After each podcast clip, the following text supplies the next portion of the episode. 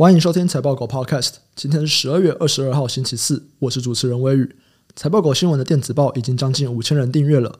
我们将在下周举办一次抽奖活动，奖品有财报狗网站的付费权限，还有财报狗学院的内部研究报告。想参加的朋友，只要点击资讯栏，免费订阅财报狗新闻的电子报就可以喽。今天分享两则跟高效能运算 HPC 有关的产业新闻。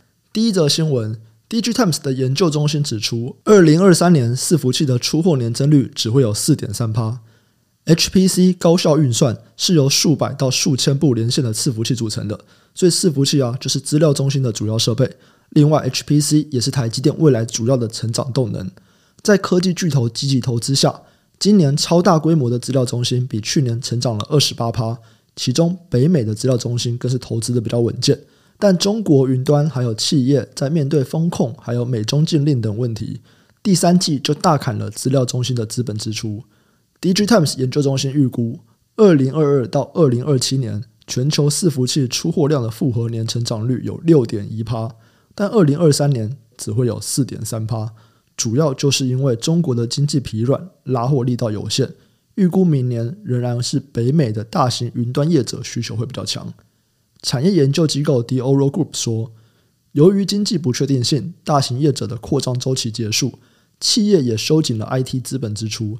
明年资料中心资本支出的成长将会放缓，但随着 Intel 还有 AMD 新一代伺服器晶片的架构明年问世，仍然看好资料中心长期资本支出成长。这边的概念股有 HPC、资料中心、伺服器代工，还有伺服器品牌。第二则新闻就是新兴下修它的资本支出，关于 ABF 载板的供需看法就分歧了。载板是 IC 晶片还有印刷电路板中间的夹层，就像是夹心吐司中间的那个夹心。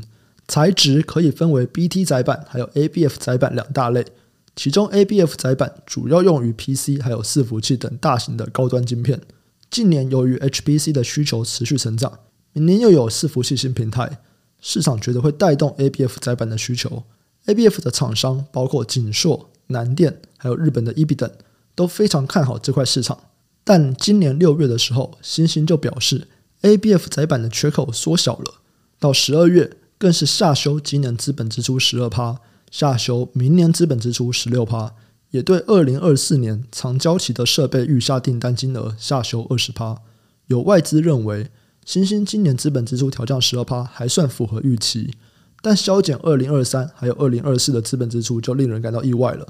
这代表 ABF 供过于求，但也有外资表示，新兴的资本支出减少，则会导致二零二三年 ABF 产业的供需缺口扩大，应该要被视为这个产业的利多。这边的概念股有 ABF 载板，还有印刷电路板。以上新闻的相关资讯，还有相关概念股的清单，我们都有列在网站上。点选资讯栏财报狗新闻连接都可以看到，也可以透过这个连接订阅财报狗新闻。我们每天都会帮你整理产业动态，还有最新消息寄到你的信箱。